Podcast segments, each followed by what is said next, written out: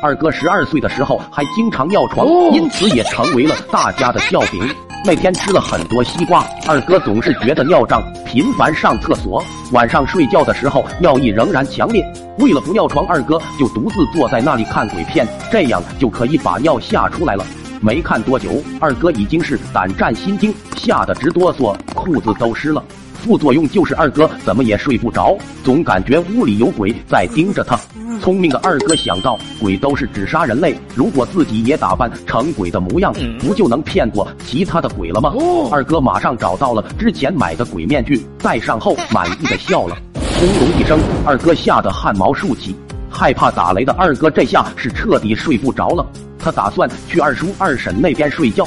进去之后，又怕打扰爸妈睡觉会被暴打一顿，就站在床边犹豫不决。这时候，二叔准备起床上厕所，恰好一道闪电劈下来，黑暗的屋子瞬间通亮。二叔吓得惨叫一声：“鬼啊！”二婶也被惊醒，隐约间听到小孩的哭泣声。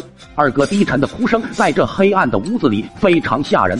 这时又来一道闪电，那个吓人的鬼又出现了。俩人这回吓得跪地求饶，不停的悔过。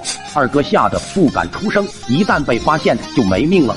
二叔上去就是一脚，把鬼踢飞到了门边。二哥顾不上疼痛，转身就往自己的房间跑。二叔怕这鬼伤害儿子，也追了出去，一脚踢开二哥的房门，看见二哥在床上一边哭一边在换装备。二叔好像都明白了。为了保命，二哥凭借多年来的生存之道捏造了一个故事：有个鬼逼自己戴面具和他一起玩，然后他就跑了出去。过了一会又跑了回来，然后就消失了。惊魂不定的二叔深信不疑，也觉得屋子里有鬼。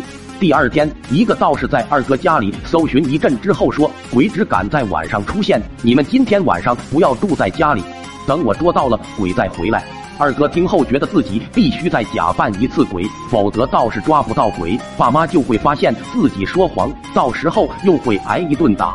在二哥的哀求之下，一向乐于助人的我也参与了这次行动。晚上，道士搭了一个捉鬼台，我和二哥趁机钻了进去。道士一番故弄玄虚之后，朝我们这边扔了一只被杀死的公鸡，把二哥吓了一跳。他拿起死鸡又扔了出去。道士也被吓到了，各方神圣，我只是个混饭吃的，今日无意冒犯，请各位大神不要怪罪，我立马就走。这两只兔子就当是大神的贡品了。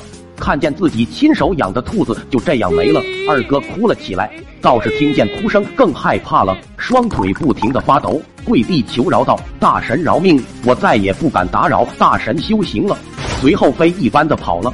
我俩正准备离开，被回来拿东西的二叔撞个正着。第二天，我俩被绑在大树上，二叔和老爸手拿竹条，轮换着打我俩。中午，老妈和二婶让他俩先回去吃饭，心痛的过来看了看我俩，还是妈妈心疼自己的孩子。这时候，他俩拿出了两根木棍。那天我俩一起被送进了医院，你还别说，这医院有空调，上网还很快。